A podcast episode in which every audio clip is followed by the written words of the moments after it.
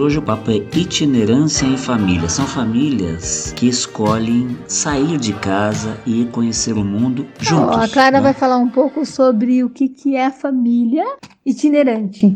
A família é meu time, é minha família itinerante. E agora, tchau. Oh meu Deus, mais um podcast. O Pio da Jeripoca. Atenção! Opiniologista Carlos Biagioli. Corintiano Roxo, historiador de informação, palhaço, ator, escritor, videomaker, pai e avô em potencial.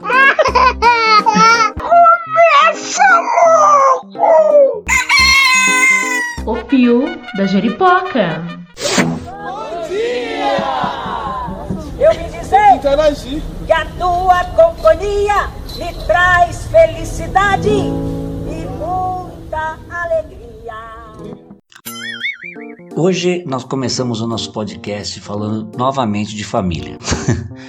Não, é apenas uma coincidência o fato de eu ser canceriano. Mas nós fizemos já um episódio anterior, colocamos aqui em foco uma família de duas mulheres casadas juridicamente com filhas registradas direitinho.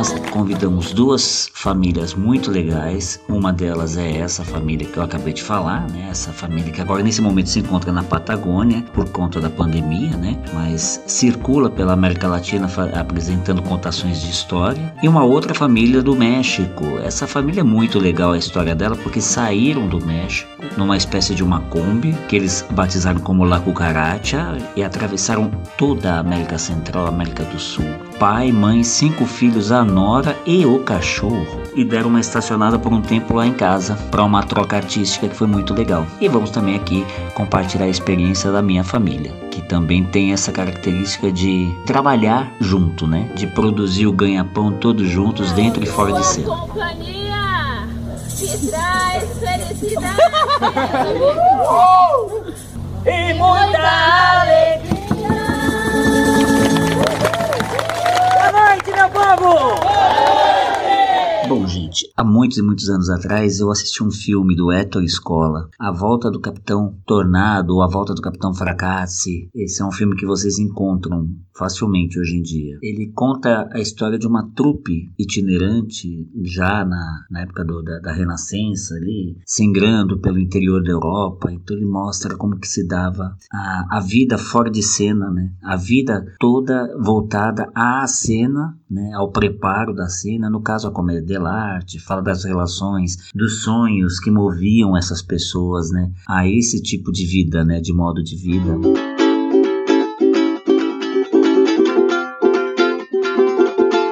Aí na escola de teatro fui estudar um pouco sobre como que foi a história na alta Idade Média, quando a igreja proibiu assim terminantemente o exercício da arte, porque eles entendiam que só Deus cria. Então o artista estaria em pecado ao querer se comparar à divindade ao, no ato de criar. Então fechou as, as cancelas mesmo, como sempre acontece desde sempre na história desta humanidade. Tudo que se proíbe se desenvolve com mais potência, né? E para os dois lados, né? Pro lado da luz e pro lado das trevas também. Enfim, nessa é- época da Alta Idade Média, o que aconteceu é que muitas trupes surgiram, porque as pessoas que nascem para fazer tal coisa, tal coisa farão. Não adianta, né? Se aquilo tá, tá, tá na, na alma das pessoas, aquilo vai vir à tona, vai aflorar. Que nem brotar flores no asfalto, entendeu? Vai encontrar uma brecha lá e vai buscar a luz e vai trazer alguma beleza, vai trazer alguma coisa, porque é a função da arte, é essa, né? É expressar a cultura que está sendo produzida naquela etapa histórica, etc e tal.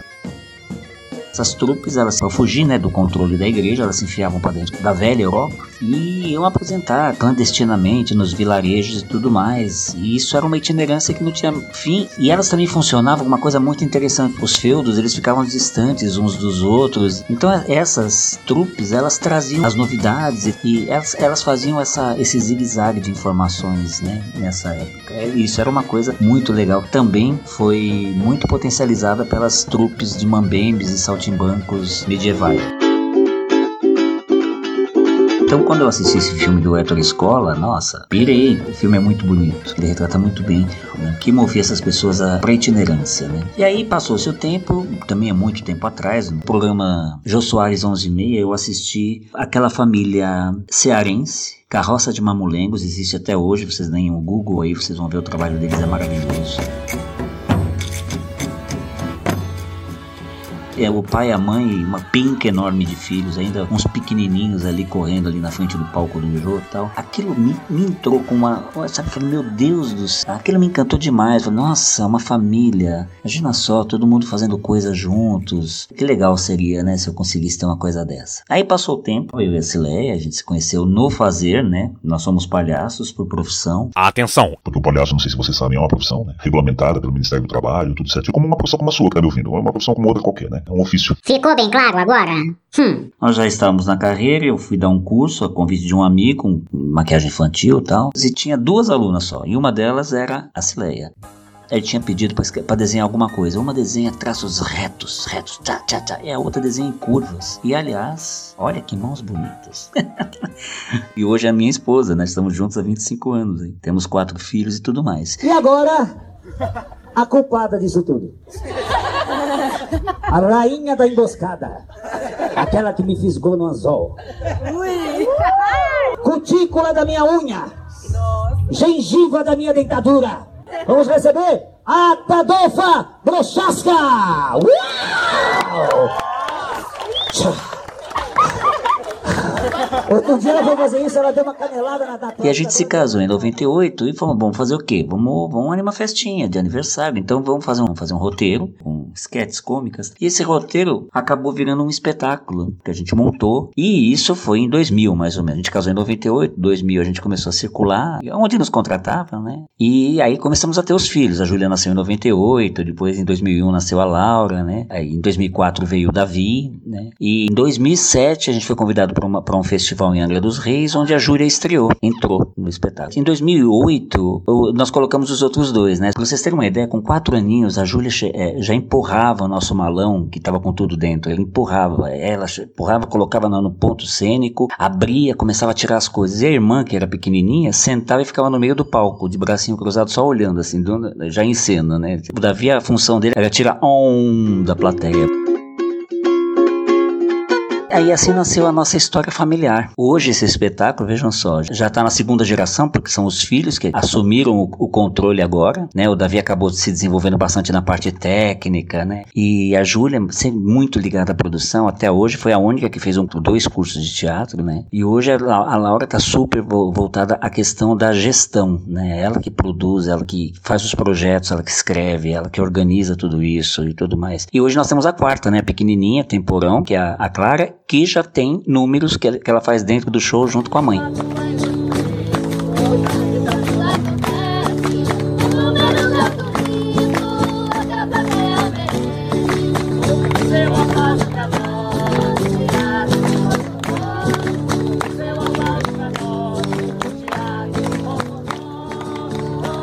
Então essa basicamente é a história da trajetória dessa nossa família de Mambembes, Teatro de Rococós, que é o no nome do nosso grupo, que já tá com... É, a idade da Júlia, né? Já tá com 22 anos de trajetória profissional aí. É, somos um grupo de saltimbancos urbanos contemporâneos e no sistema de gestão familiar, né? Ou seja, todos participam de tudo dentro e fora de cena, como eu estudei a história dos saltimbancos e tudo mais.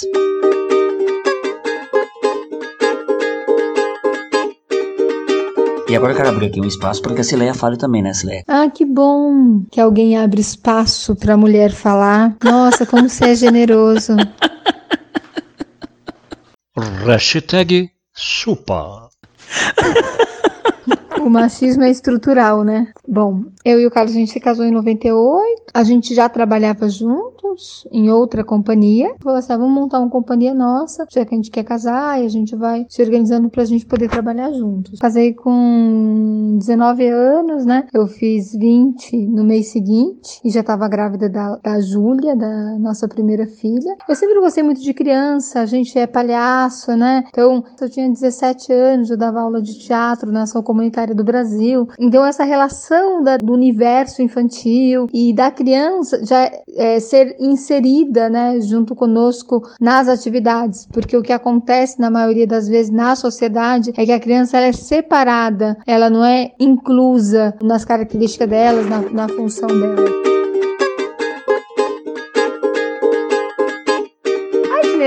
Foi só quando a gente viajou e fez a turnê no, pelo Nordeste. A itinerância era no dia a dia, porque a criança tinha que ir pro ensaio, a criança tinha que ir para todo lugar. Porque assim, não existe escolinha de noite, o ensaio era, era noite. O mundo não é pensado para as pessoas que atuam de maneira diferente, né? E que vivem de maneira diferente. Então, a gente teve primeiro a Júlia, parir em casa, né? Tudo isso acho que fortaleceu e uniu muito a nossa família, né? E a gente no início, a gente estava também muito envolvido com mais eventos, né? Com perna de pau, com palhaço. E depois a gente retoma pra coisa do teatro de rua. Então nasce a Laura, aí o Davi veio. Filho de Gil. Eita, Lele! E a Clara veio no 38. Quase na casa dos 40, né? Muito legal. E ó, agora a gente faz uma pausinha na nossa história para abrir espaço aqui para uma outra história dentro desse mesmo assunto. Vamos lá?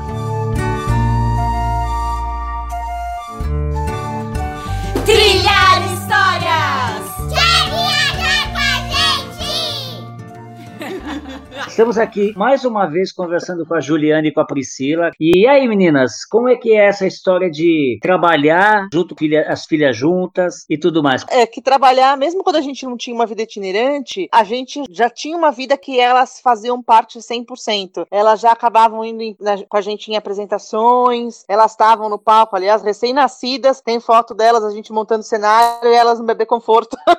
Esperando o palco ter montado. É.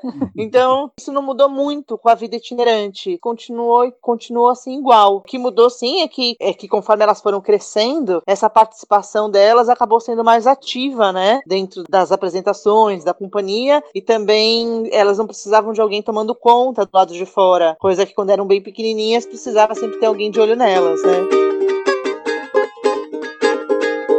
A gente tem uma companhia de teatro e de contação de histórias, se chama Conto Encantos. Ela existe desde 2005. Contar histórias e fazer teatro também muito baseado nas narrativas. Mas a gente se voltou muito, inicialmente, é, para o trabalho com crianças. Então, desses 15 anos, 14, foi, a gente desenvolveu os trabalhos com a sede em São Paulo, mas a gente sempre viajou muito, porque uma das pesquisas que a gente gosta muito de fazer é justamente ouvir as narrativas populares em diversas regiões. Então a gente fez um trabalho, por exemplo, na Amazônia, que a gente ficou dois, é, meses. dois meses. A gente percorreu de Manaus até Belém, parando em várias cidades ribeirinhas, escutando os contos, as narrativas populares. Dormindo é. na casa das pessoas mesmo, da comunidade. Foram dois meses de vida nas comunidades ribeirinhas e descendo de barco também, fazendo esse percurso de barco. É. E aí, com isso, a gente fez um espetáculo, que foi a Amazônia Dentro, e narrações de histórias, e bate-papos, e a gente tinha ideia de lançar um livro, mas a gente nunca conseguiu sentar para reunir esse material que a gente tem da pesquisa para fazer o livro com as histórias que a gente recolheu nas comunidades, né? Foi um grande, acho que divisor de águas no trabalho da companhia. Na época da Amazônia Dentro, as meninas ainda não tinham nascido. Quando a gente foi fazer o, o outro trabalho de pesquisa, que foi grande também, as meninas tinham cerca de dois anos, e aí eu fui viver numa comunidade de pescadores na costa da Lagoa, Florianópolis. Aí eu fui sozinha viver um tempo lá. E depois a Pri foi com as crianças e ficou mais um tempo com, comigo. Mas naquele momento, não conseguia imaginar essa possibilidade. Quem tem gêmeas de três anos deve imaginar. Era muita demanda de atenção, de cuidado. Então, eu não conseguia imaginar como seria conciliar tudo isso com as meninas tão pequenas. Tanto que depois eu fui com as crianças e eu não senti muito como realizar esse trabalho, encontrar as pessoas, até porque eu já tinha ficado quase um mês lá, já tinha estabelecido vínculo vínculos, enfim, ela tinha tido esse tempo mais alargado para fazer realmente a pesquisa.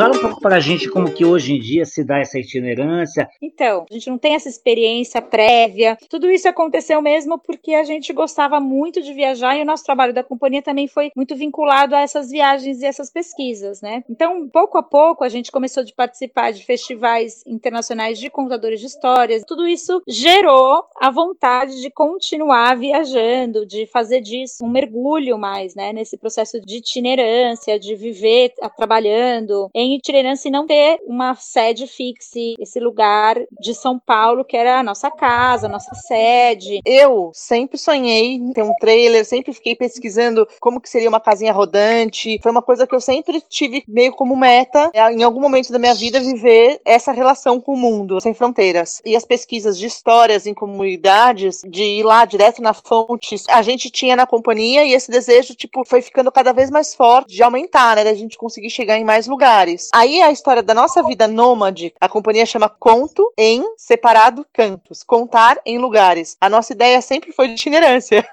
sempre foi de ir aos lugares, né? Mas como que surgiu essa ideia da vida nômade? Brasil acima de tudo, Deus acima de todos. O nosso mundo desmoronou. Não foi só perceber que um candidato fascista estava ganhando poder ali e ia para um segundo turno, mas perceber que muitas pessoas que estavam à nossa volta estavam apoiando esse candidato. Isso é o que mais dói, né? Essa foi a puxada de tapete, na verdade. E aí a gente começou a entrar num lugar depressivo mesmo. A gente escutava notícias no rádio, começava a chorar sem parar. Comecei a ter um princípio de síndrome do pânico. A Pri estava super infeliz também. E a gente parou e falou assim: peraí, olha, somos artistas, a gente tem uma família que a gente escolheu ter, a gente tem duas filhas, a gente não pode entrar nesse buraco aí. O que, que a gente gostaria de fazer e nunca fez por insegurança, por medo? Quais são os nossos sonhos? Entre no meu carro, você vai me conhecer, é, vai me conhecer. A gente começou a conversar sobre o que cada uma gostava de fazer. E a gente falou: nossa, o que a gente mais ama fazer é viajar, é ir de encontro às pessoas. Bem, se é isso que a gente ama fazer, vamos vender tudo que a gente tem, vamos alugar nossa casa e vamos viver num carro.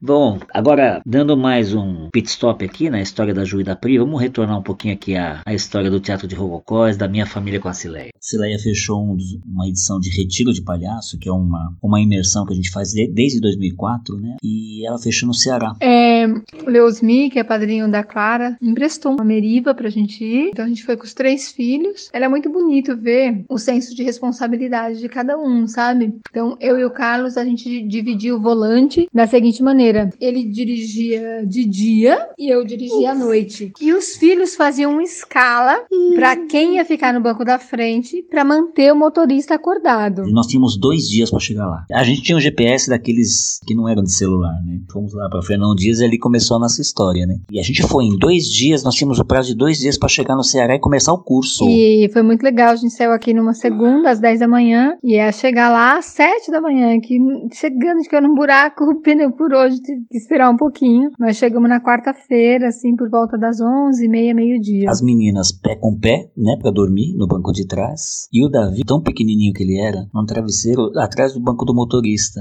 Fomos. Fizemos essa viagem dois dias, chegamos lá e começamos o curso. Muito, muito, muito legal, né? A gente estava fazendo 14 anos de casamento e um momento muito especial para mim, né, é quando a gente passou na casa da minha família, né, que mora toda em Pernambuco. Uma coisa que eu acredito é que a educação se dá pelo exemplo. Tem um vídeo do SESC chamado O Tamanho que o Planeta É a organizadora da Casa Redonda, né, que é um instituto educacional, ela fala da crise de horizonte, né, que ela morava na praia e aí bastava ela descer no mar e olhar aquela imensidão que o processo do ar dela mudava, né? Então eu acredito que o espaço, o ambiente ensine, né, eduque. Então assim, quanto mais referência você dá para a criança, quanto mais referência você tem, mais você consegue ampliar o horizonte da sua visão. Uma pessoa que é criada numa comunidade, que é sempre as mesmas pessoas, que acontece sempre as mesmas coisas. Isso limita, isso fecha. A itinerância ela proporciona um encontro com essa diversidade, com a diversidade cultural, com a di diversidade climática, geográfica. Não existe o aprendizado da sala de aula, existe o aprendizado na ação, na experiência, no encontro. Fizemos algumas apresentações ali, participamos da, da mostra do Sesc Cariri, no interiorzão, que foi uma experiência maravilhosa. Nós fomos numa praça, montou a nossa carroça, nós temos uma carroça cênica, né? Montamos a carroça no centro da praça. Gente, para resumir, a gente acabou ficando em cima da carroça, que é um quadradinho de, acho que metro, um metro quadrado, sabe? De tanta gente, a muvuca foi tão grande, coisa de interiorzão mesmo. Foi uma apresentação deliciosa, mas eu que tenho princípio de claustrofobia, nunca mesmo me esqueci.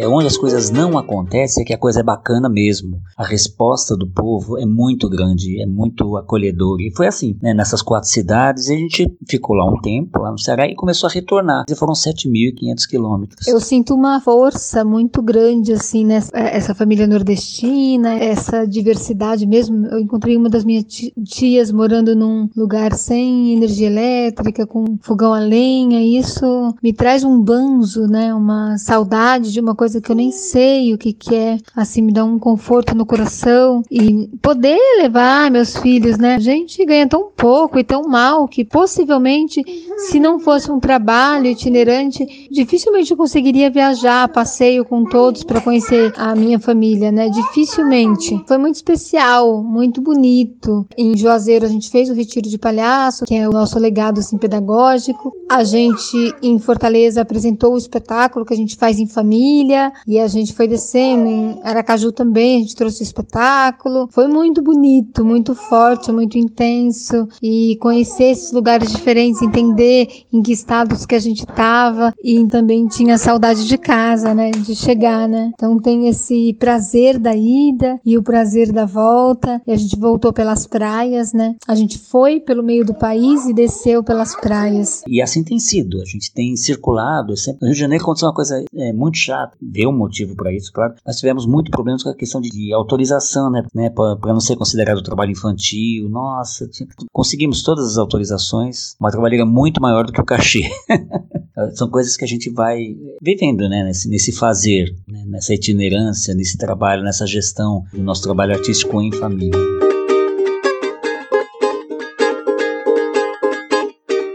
Muito bem, hoje o nosso, o nosso episódio está Internationation. E agora nós vamos dar um pulo no México para conhecer uma história muito interessante. Eu conheci quando eles passavam por São Paulo, por intermedio de un conocido en común, vieron para en nuestra casa, en Parelheiros. Yo fingía que hablaba español, ellos fingían que hablaba portugués y nos fingíamos que estábamos nos entendiendo y convivemos así por dos meses antes que eles retomassem la viagem de volta a México. E vejam só vocês, esta família conseguiu fazer isto dentro de uma espécie de uma Kombi que eles batizaram como La Cucaracha. Y lá estaban mamá, papá, cinco hijos, una nora y un cachorro.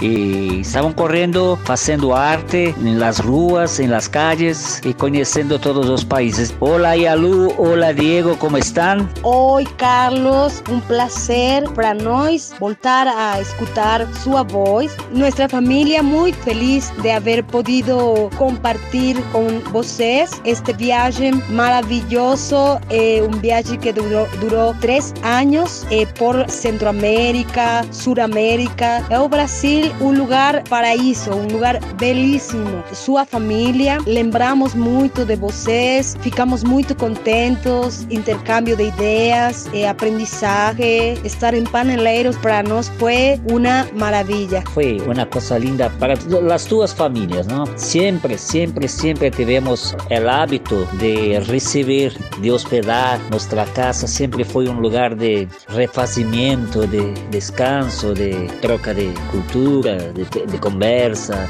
Isso é uma coisa que todo mundo deveria fazer, né? É entender que a casa da gente fica muito mais alegre quando está com outras formas de ver a vida e tudo mais. Mas como que tudo aconteceu? Como tudo nasceu? Então, a ideia da viagem foi principalmente um sonho de meus pais. Durante 30 anos, mais ou menos, viajaram pelo México, mas eles sempre eh, tiveram a intenção de viajar pela América Latina. E foi hasta de- 30 anos depois que esse sonho conseguiu realizar. un sueño que trajo eh, todo mucha experiencia y sobre todo en la troca, ¿no? Troca de aprendizaje. De aprendizaje. Porque eh, su familia, por ejemplo, eh, enseñó mucho, mucho a nós que agora mesmo a gente está fazendo, ¿eh? ¿Eh? Recibiendo a familia, recibiendo artistas de intercambio. Ha sido una enseñanza muy grata. Isso, una, e os preparativos para hum, a viagem f- começaram cinco anos antes, eh, ainda faltava dinheiro para fa fazer a viagem, então nós começamos a vender tudo que a gente tinha na casa. Isso. E pouco a pouquinho nós conseguimos comprar a cucaracha. Sim, a gente viajou, a gente dormiu, eh, a gente também eh, comia, eh? Dormia, Dormia. vai- fazia tudo. Tudo. A Kombi era a Nossa nossa casa. casa. Isso. 16 países. Sim. Pero hay una cosa impressionante. Walter, papá de família mexicana, dirigia sozinho. E eu achei isso impressionante. É muito cansativo eh, todo este percurso de vir e de voltar, né? Como que era a vida em la estrada, como eram as relações. né? Sabemos que a convivência dentro de um, de um ambiente pequeno é um desafio, não? Como que era que se organizava a família dentro de la cucaracha? É uma loucura. Agora eu veo isso. Mas nesse momento a gente estava louca de emoção cumprir um sonho. Certamente Walter, meu companheiro, fez o eh, viagem sozinho eh, a volante. Foi muito cansativo para ele. Eh, assim que a gente tinha que fazer eh, paradas, às vezes de um dia, dois dias, eh, uma semana, para poder renovar as forças. Porque meus filhos eh, não, não podiam dirigir e ninguém podia ajudar ele. Mas afortunadamente eh, a gente pôde fazer relações com outras organizações, eh, amigos, eh, conhecidos e a gente foi fazendo paradas para poder eh, descansar. Eh, em seu caso, por exemplo, não? Eh, duas semanas íamos ficar com vocês e depois dois meses ficamos. Então, Mas eu quero aclarar que foi porque a gente amava profundamente a vocês. Eu já não queríamos irnos. e para eleiros é muito bom. Muito bom. Agora, com esta situação de Covid-19, onde a gente tem que fazer quarentena, eh, nossa família tem muita experiência nisso, é certo? Ficava mu- muitos dias em quarentena, na Kombi, eh? Há sobretudo essa essa parte que você fala, é que é, é a convivência com uma família muito grande, é a um lugar relação humana. é isso. É um lugar muito pequeno, é certo? Muito complicado, certo? Porque, ademais, é um pouco difícil quando a gente não está em seu país. é? As costumes, as tradições, a, a situação da convivência diária. Mas a gente tinha um propósito em comum que era fazer eh, uma recopilação de teatro de rua na América Latina. E de circo. Então, eh, isso man mantinha eh, unida a família. Sim, tínhamos problemas, mas sempre tínhamos eh, um propósito juntos. Sim, e o importante aqui sempre foi a solidariedade, a conversa e o amor. Haja, a, a gente haja isso, certo?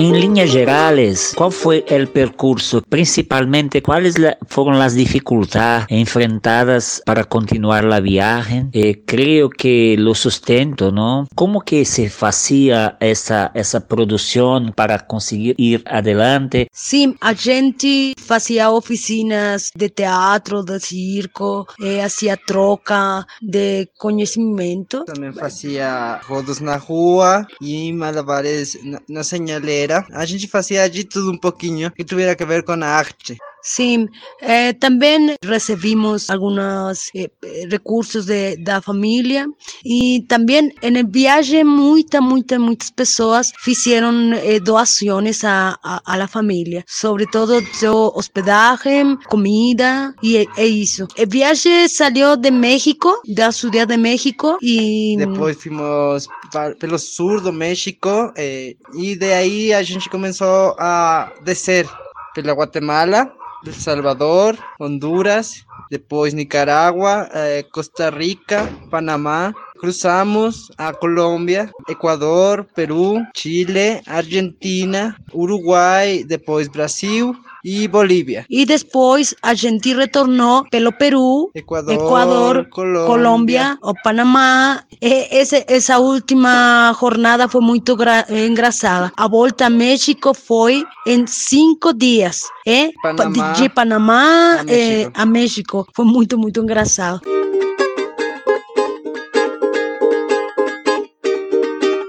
Sileia, e aí, como é que você vê essa questão toda que a gente vem conversando da itinerância? O nosso horizonte, a nossa formação, a nossa educação, a nossa consciência, ela muda, né? A cada fruta nova que a gente conhece, a cada folha nova que a gente conhece, a cada comida nova que a gente come, a cada pessoa, né? Nossa história, então a cada fa- familiar que a gente conhece, então cada, cada pessoa da família que eu consegui apresentar para os meus filhos, né? Minha família lá de Pernambuco não conhecia os meus filhos, né? Nenhum deles.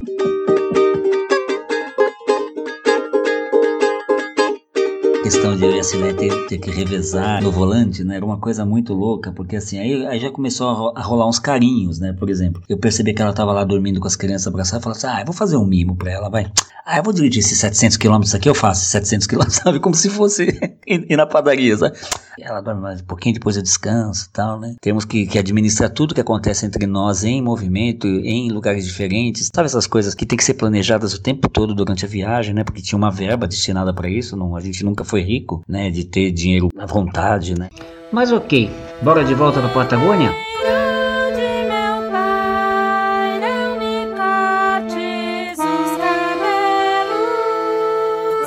E as gêmeas, essas meninas lindas, foram entrando na história de que forma? foram entrando naturalmente dentro do projeto do Trilhar Histórias, principalmente. Primeiro, a gente tem um canal no YouTube que a gente conta desde o momento em que a gente decidiu fazer esse projeto, essa vida nômade, até hoje em dia. Foi nesse canal que eu fui buscar essa música maravilhosa que abriu esse bloco, tocada na sanfona pela Pri. né? Então a gente é um canal que uma vez por semana eu coloco vídeos mostrando a nossa vida nômade, né? Que mistura o trabalho e a família. Aí as meninas, elas resolveram criar um canal delas, elas queriam mostrar para outras crianças, principalmente nesse momento em que tá todo mundo em suas casas, que em todo lugar era possível, de, brin- possível brincar. Então elas criaram um projeto que chama Todo Lugar Dá para Brincar, aonde elas criam ou ensinam brincadeiras que elas gostam de fazer para outras crianças. E fora isso, nas narrações de histórias, já faz algum tempo em que eu comecei a convidar elas para contarem algumas histórias comigo em cena. Elas não têm que estar em cena sempre, só se elas quiserem. Ah, que legal. E onde vocês estão nesse momento? A gente passou no Uruguai e agora a gente está na Argentina. A gente está na Patagônia. O, o nosso projeto é sair do Brasil, passar por Uruguai, Argentina e daí começar a subir. A gente ia até o Ushuaia e daí depois ia começar a subir, passar por todos os países até chegar no México. E para isso a gente tinha alguns contatos, tanto de festivais como de narradores de histórias, que a gente já ia participar, igual no Peru, de alguns festivais no México, de não, não ia ser um festival, mas ia ser uma programação aqui em Neuquén, na Argentina. A gente ia passando pelos lugares e oferecendo nossos trabalhos em bibliotecas também, fora os festivais, e oferecendo para esses narradores, para os contatos que eles tinham de escola, tudo mais, para a gente se apresentando. Tá? A gente veio para essa, essa localidade por conta de uma apresentação também, e aí, um dia antes da apresentação, foi fechado tudo, é, fecharam todos os hotéis, os campings, os restaurantes. Peraí, agora o que a gente vai fazer? E a gente entrou em contato com uma família que recebia viajantes e pra gente ficar uns dois, três dias na casa deles e depois a gente se organizar e seguir viagem. A gente estava num outro povoado e nesse povoado, como ele era muito pequeno, eles fecharam antes. E aí a gente veio para essa outra cidade, que na verdade é uma é um bairro de uma cidade, é um bairro um pouco mais rural dessa cidade que é Porto Madryn, e a gente ia passar também só dois dias. Na minha cabeça, isso só tinha acontecido lá naquele povoadinho, não ia acontecer em todos os lugares, enfim, né? No terceiro dia que a gente estava na casa dessa família, o presidente deu uma declaração aqui na Argentina, declarando uma quarentena absoluta, e a gente falou: puxa, e agora? A gente não tem para onde ir, seria uma loucura voltar para o Brasil, porque seriam cinco dias de estrada, com todas as cidades fechadas, ou seja, você não consegue entrar em nenhuma cidade para nada que você necessite, e tem umas regras bem rígidas aqui. E a gente falou: puxa, o ideal seria a gente ficar. E essa família falou: fiquem aqui até acabar a quarentena. Três meses a gente ficou na casa dessa família. Aí a gente dormia no nosso carro e usava a sala, né? Tinha um ambiente comum, a cozinha, e eles deixaram a gente usar o banheiro deles também, né? Só que a temperatura começou a despencar. Então a gente ia dormir, quando a gente acordava, a gente tem uma barraca em cima do carro, né? A gente dorme em cima do carro. Ah, que legal. Gente, é uma Kombi. A gente equipou lá a parte de baixo com armário, cozinha, geladeira, essas coisas, e em cima a gente tem uma barraca. A gente pode dormir dentro também, mas daí é tipo lata de sardinha. Sim. E a gente estava acordando de manhã com a barraca, a parte interna da barraca, inteira congelada. Como se não tem condições, estrutura de saúde para a gente ficar desse jeito. Então a gente buscou uma casa para alugar aqui em Porto Madre, na mesma região que a gente estava, que a gente já tinha feito amizade e tudo mais, pelos próximos dois meses. Legal.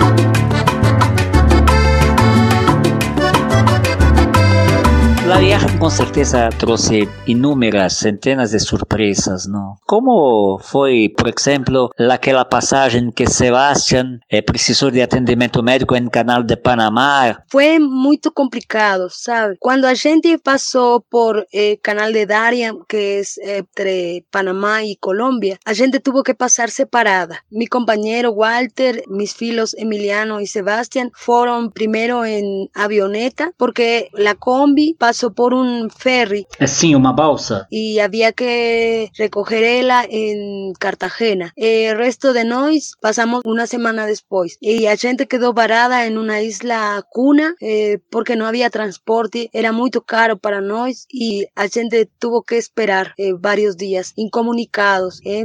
Entonces después ya logramos finalmente pasar toda una aventura para llegar hasta mm, Capurganá, que es la isla de Colombia, para sellar nuestros pasaportes y después tomar otra lancha para hacer el viaje hasta Turbo y de ahí ya en transporte público. Esta parte del continente tiene esa división de, de agua, son 8 kilómetros de agua que dividen eh, Panamá de Colombia y todo ese viaje se hace en, en lancha. Cuando la gente llegó hasta el Totumo, que era la parte de Colombia en Antoquia, que teníamos que encontrarnos todos, mi filo Sebastián, él tenía cuatro años, se puso muy, muy mal y después él fue al hospital y ahí el médico detectó que él tenía asma y fue muy difícil para nosotros.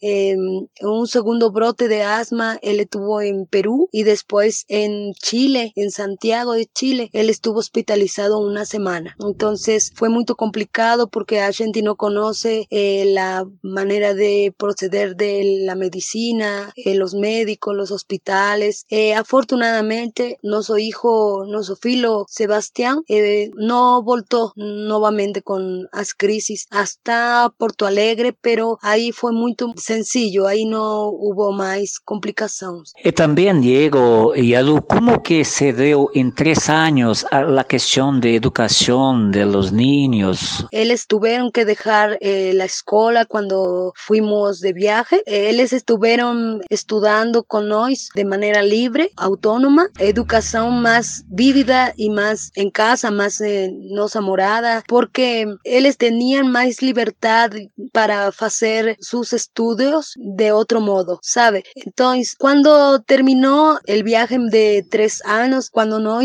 retornamos a México, nuestros hijos fue muy complicado que ellos pudieran adaptarse a la educación formal. Entonces, porque ellos no hallaron eh, la manera de integrarse a la forma en la que las escuelas tienen fundamentada la educación. Ellos no podían permanecer en un salón de clase con más compañeros. Entonces, a gente halló que la mejor manera para ellos era continuar haciendo su educación eh, de manera mm, libre, sin eh, regresar a la escuela, es de manera mm, autodidacta y descolarizada, familiarizada, sabe. Agora eles e nossos hijos pequenos, nossos filhos pequenos, também estão estudando homeschool, é, eh, a escola em casa, mas é muito importante comentar que se complementa essa educação com oficinas livres de fotografia, de cine, de circo, de teatro, de dança, de música, para que eles tenham contacto com outros meninos de sua idade e possam sociabilizar. Essa ha sido nossa experiência experiencia y ha funcionado muy bien. Uau!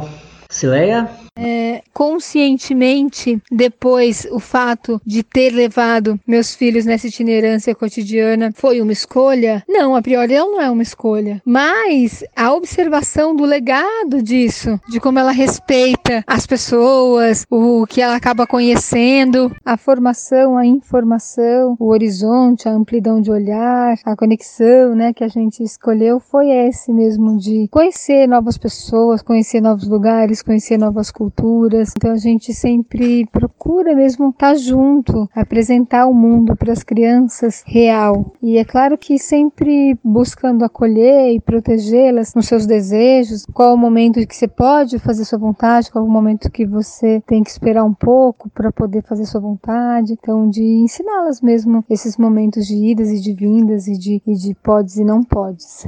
É, eu quero lembrar que aqui em casa, nosso sistema familiar sempre foi bastante horizontalizado e na base da nossa convivência, da nossa prática familiar, sempre esteve, na medida do possível, a visão de matriarcado, né? Essa casa é uma casa de mulheres. Eu e o Davi somos, benditos somos entre as mulheres aqui, né? E isso é muito bom, né? E essa horizontalidade, ela sempre esteve muito estimulada. E isso vem muito dessa, dessa forma da gente colocar os filhos no mundo, né? Em contato com o mundo. Eu me lembro que quando a gente casou, Celé deixou claro uma vontade que ela tinha muito grande de fazer com que as crianças convivessem em famílias que não fossem a avó, a tia, sabe, o amigo próximo, que fossem famílias que a gente curtisse, mas que não fossem do, do, tão próximas, para que pudessem as realidades ser as mais diferentes possíveis, né? E isso acaba se, se reverberando nessa, nessa história toda que nós estamos conversando aqui hoje, né? E principalmente nessa questão que eu insisto, da capacidade que a gente acabou desenvolvendo na, nos filhos de desenvolver uh, o pensamento crítico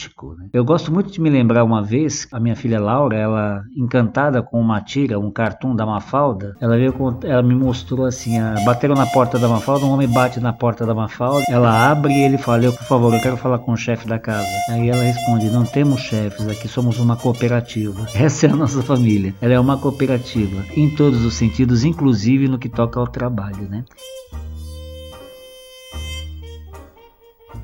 Então vamos voltar agora lá na Patagônia para conversar mais um pouquinho com a Ju e com a Pri sobre essa experiência delas.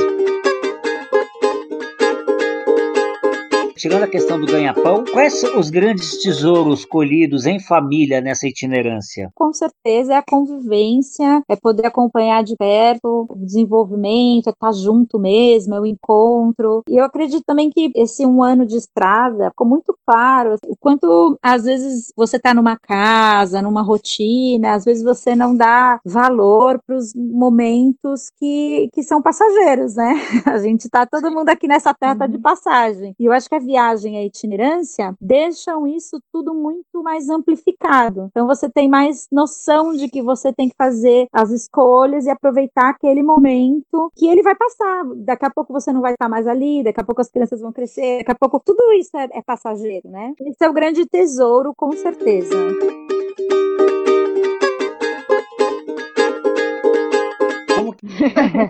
a questão da saúde, por exemplo, o fato de estar itinerante deixa a gente um pouco mais vulnerável, né? Porque a gente não está no nosso país, não que o nosso país seja um grande exemplo.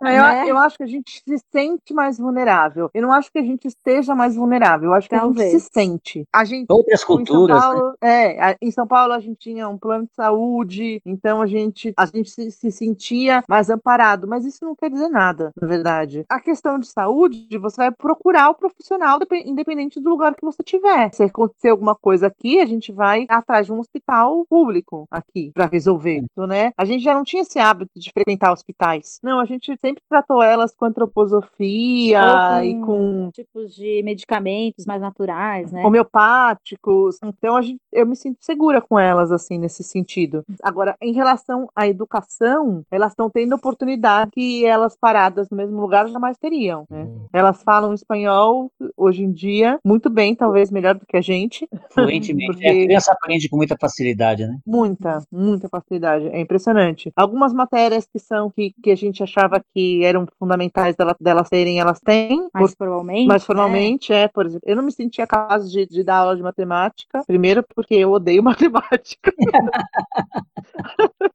e a Pri não- também não quis dar aula de matemática para ela. Ia fazer um desserviço. Não, enfim, aí a gente encontrou gente- uma professora de matemática Particular, online é. Meu, elas aprendem muitas coisas. É como a gente também. Justamente que a gente não está assim fazendo uma viagem turística, a gente está vivendo em itinerância, a gente aprende muito sobre as histórias dos lugares, sobre geografia. Não, geografia sobre- e história é na vida. É na é, vida, sobre em museu. ciência, é... sobre é, contato com a natureza. Então, assim, a gente sente que os aprendizados eles estão acontecendo de uma maneira muito integrada com a vida. E isso é Sim. muito maravilhoso. Isso é muito maravilhoso. É mágico, porque você vê que realmente, quando o aprendizado ele está na sua vida, ele, ele faz parte da sua vida, ele acontece de forma muito prazerosa para elas e para gente. A gente também aprende muito, né? A É. gente aprende aprender sobre biomas, aprender sobre é, animais, aprender sobre geografia. A gente tem aprendido muito na viagem. Então, e elas muito também, né? A gente vai aprendendo junto, É. assim. Enfim, elas escrevem cartas. Mandam agora carta tão- pros amigos. é, agora estão escrevendo um livro. É. Tá É, o que a sendo gente- muito um aprendizado muito orgânico, A, assim, a muito, gente, a gente, antes de viajar, a gente já era adepta da, do unschoolers, né? Que é essa maneira de aprendizado que você não necessita de um, não necessita de uma escola e não tem um padrão, assim, tipo, ah, agora você vai aprender matemática desse jeito, agora você vai aprender português desse jeito. Não, você já aprende mais integrado com a vida, né? E de acordo com Aham. o projeto. Então a gente sempre fez com elas projetos, né? Então, projetos, mãe, quero conhecer tal coisa. Beleza, vamos fazer um projeto em cima disso. E em cima disso, elas tinham que escrever, tinham que ler, tem, tem que pesquisar, a gente vai em biblioteca, a gente vai encontrar profissionais que trabalhem com aquilo especificamente e entrevistar eles. Então a gente já tinha esse tipo de, de educação com elas, né? Ah, tá interessada por insetos? Beleza, vamos no, vamos no Museu do Inseto em São Paulo e vamos conversar com os, com os biólogos. E aí vamos entender o que é isso daqui. E aí a gente ia entendendo tanto que elas encontram um bicho pau na natureza, elas sabem se é fêmea ou se é macho, sabe? Se- e aí a Luna falou assim: Mamãe, por que que você tá falando ele? É ela? Como assim é ela, filha? É, não, é ela, porque assim, assim, assim, as asas e não sei o que, não sei o que lá, não sei o que lá. Sabia tudo sobre aqui agora onde a gente tá, tem as baleias, então, enfim. Conta pra gente alguma coisa muito legal, muito pitoresca que vocês guardem assim, com muito carinho. A gente ficou um ano arrumando esse carro, fomos em mecânicos, eu fiz aula de mecânica para entender como que era trocar um pneu, mexer na parte elétrica, mexer na parte mecânica do carro. Enfim, saímos, finalmente colocamos tudo no carro, casa alugada, tudo vendido, já quase sem nada na vida. Vambora, sentido Caldas Novas. A gente andou 200 quilômetros, e aí eu tava com a descidinha na Anguera, eu pisei no freio e simplesmente não tinha, Não tinha. Ave Maria. Eu devo ter feito uma cara assustadora, porque a pessoa olhou pro lado e falou: O que foi, Ju? Daí eu falei: Olha o meu pé. E aí eu pisei de novo no freio e ela viu que o pedal ia até o fundo e voltava como, como se não tivesse nada. Assim. Eu falei: Estamos sem freio total. Eu falei, meu Deus, a reduzida. Eu tava em quarta, passei pra terceira, forcei a passada pra segunda, e a 500 metros tinha um posto de gasolina. Eu entrei no posto de gasolina, achei essa subidinha, o carro foi desacelerando, desacelerando, desacelerando, desacelerando. Aí eu puxei o freio de mão e a gente parou na frente de uma oficina mecânica. Nossa senhora! Eu desci do carro e falei: acabou, eu não quero mais viajar. eu botei minha família em risco. Eu não quero mais viajar. A gente vai chamar um, um guincho, vai pegar o carro, qualquer coisa. Vamos embora pra São Paulo. Não sei o que a gente vai fazer. Botar quero na garagem. E aí, esse episódio tem lá no nosso canal do Trilhar Histórias, chama Desenfreadas esse episódio.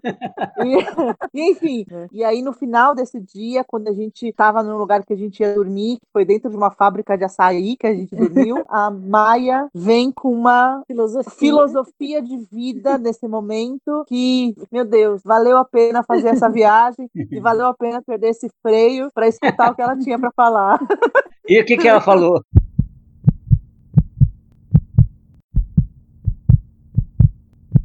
Ah, tem que assistir lá no canal. Que legal.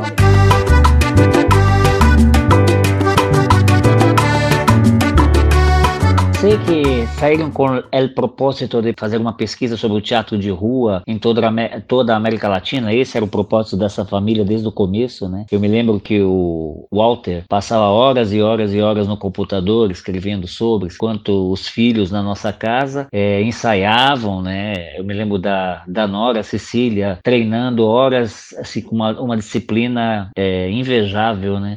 Ela fazia números incríveis com bambolês, né? Pero o que esta viagem trouxe para vocês de percepção? O que liga el pueblo de América Latina? Que, o que descobriram de bonito nesta viagem que podem compartilhar com nós de percepções, de problemas, desta diversidade de culturas que a América Latina apresenta, pero que ao mesmo tempo tem algo em comum? O que descobriram neste sentido? Bom, agora mesmo eh, eh, Walter, que é meu companheiro, ele está fazendo agora um livro sobre eh, teatro callejero. Ele tem já dois anos eh, este, esta recopilação de experiências, eh, conhecimentos, informação que fuimos recopilando en el camino. A gente aprendeu muito desta experiência, porque sabe, são muitas organizações, muitas eh, agrupações que têm muito interesse sobre o teatro, o teatro callejero, teatro de rua, eh, também fazendo circo, circo de rua. E então a gente aprendeu muito. Agora, essa informação está sendo escrita pela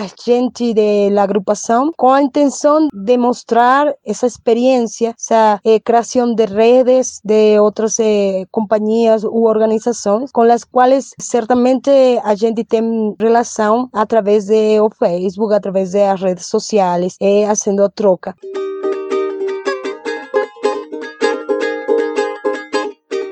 En el camino a gente descobriu essa humanidade, a gente conheceu a solidariedade, o amor, conheceu a necessidade dessa conversa entre gente de outras culturas. eh. Aprendimos costumes, tradições, eh, também intentamos eh, compartilhar nossos conhecimentos com a gente com a que convivimos nesta viagem. eh. Entendimos que el mundo é muito grande, mas ele também é muito pequenininho. E que não estamos sozinhos no caminho de teatro de rua. Eh, há muitas pessoas pesquisando, muitas pessoas trabalhando para que arte de, de rua seja reconhecido como um arte milenário. Sim, e agora mesmo eh, neste caminho que a gente tem, descobrimos que há redes, que há laços. Um artista nunca está sozinho, um artista nunca é pobre. eh. Há muita riqueza neste conhecimento, nesta troca de saberes. Agora tem, temos eh,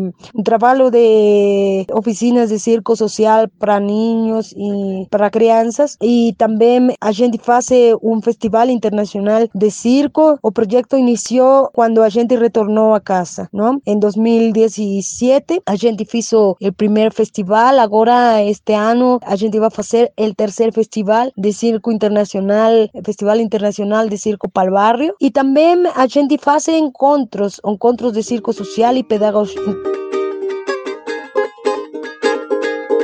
A gente está, fica muito feliz de haver eh, tomado a iniciativa de realizar esse viagem, porque viagem eh, ensina muito mais que, que os livros, não? Salimos de nossa zona de conforto e então agora mesmo a gente tem muito, muito complacida eh, de, de poder fazer esta lembrança de, de este viagem.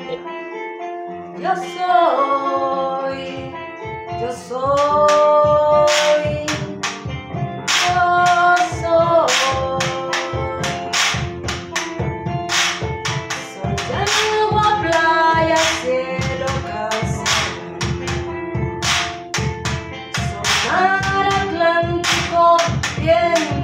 E, Dialu, como é voltar para casa depois de rodar todo um continente, tantos países, tantas realidades, tanto chão de estrada? Como é voltar para casa, não? E quantos quilômetros foi, foram rodados de punta a punta? Es una sensación muy complicada, muy extraña, ¿sabe? Fueron eh, más de 43 mil kilómetros de ida y vuelta. ¿eh? Em, esa necesidad de voltar a casa con los suyos, voltar a sus costumbres, extrañar la comida de, eh, de uno, eh, la comunidad, del barrio, voltar. Esa pregunta eh, fizimos antes de retornar. ¿Cómo a gente iba a sentir? Porque a gente sentia es- sentimientos encontrados, sabe? Entre querer regresar y no. A gente pensaba que todavía estaba viajando cuando estaba en casa, ¿no? Eh, no te acostumbras a estar, sientes que, que todavía no estás en tu elemento. Eh, a gente tem mucha, mucha lembrança del viaje. E também a gente dice, eh, vou, vou voltar a viajar, porque é uma experiência que se queda contigo. Sentimento encontrado, esse é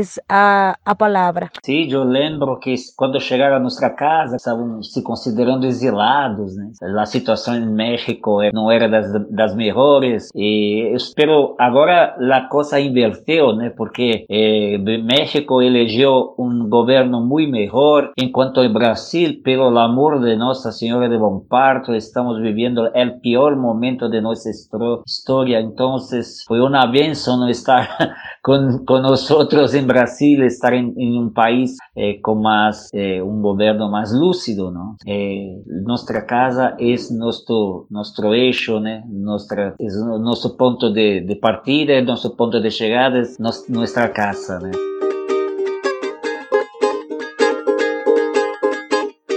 Eu tô em casa. Ah, ótima, ótima resposta. Pra mim é isso. A gente sempre tem as nossas diferencinhas, né?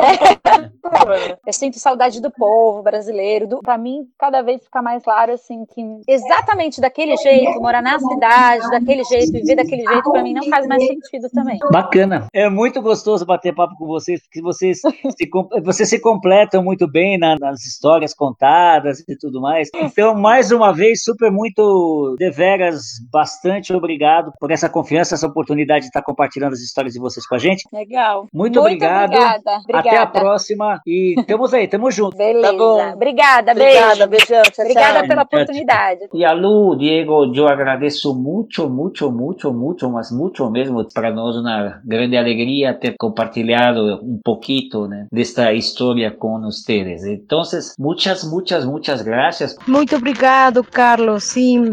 Eh, muito obrigado, Carlos. Muito bem, para encerrar esse episódio de hoje, para mim muito emocionante, agradecer a presença de todos, agradecer a sua presença que nos acompanha aqui no, no nosso canal, Pio da Juripoca, muito obrigado. É importante para a gente que você compartilhe e também, se o coração desejar, contribuir financeiramente, é só entrar em contato com a gente, o nosso e-mail está aí na descrição do episódio, tá bom? Então, para agradecer aqui a minha esposa, companheira de 25 anos, eu prefiro fazer isso em forma de música.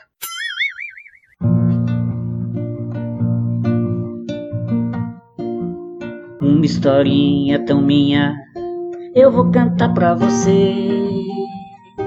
Tão singela e tão bela, ah, porque sei. Um dia uma fada pousou na minha folha de papel, pintando curvas e cores com dedos longos pincéis. Com nariz vermelho, uma vontade tão louca de estar perto Sorrindo largo e bem grande, me convidou pra plantar um jardim. Eu com ela fui me embrenhar nesse jardim. Nesse jardim descobri quatro lindos buquês de flores que reluziram pra mim dos meus céus, meus amores. Como primeiro a fada me deu tulipar, como segundo margarida, com o terceiro que eu mesmo colhi cravos vermelhos e no meu outono uma linda rosa ela me deu. Uma historinha tão linda aqui cantei pra você.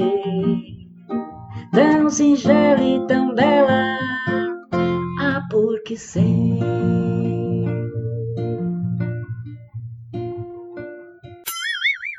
Como eu sempre digo, meu povo, Saravá, Sheshalom, Salam Aleikum, Namastê, Shanti Evoé, Alaukba, Optcha. Até a próxima, se Deus quiser. Semana que vem tem mais. Hashtag fui.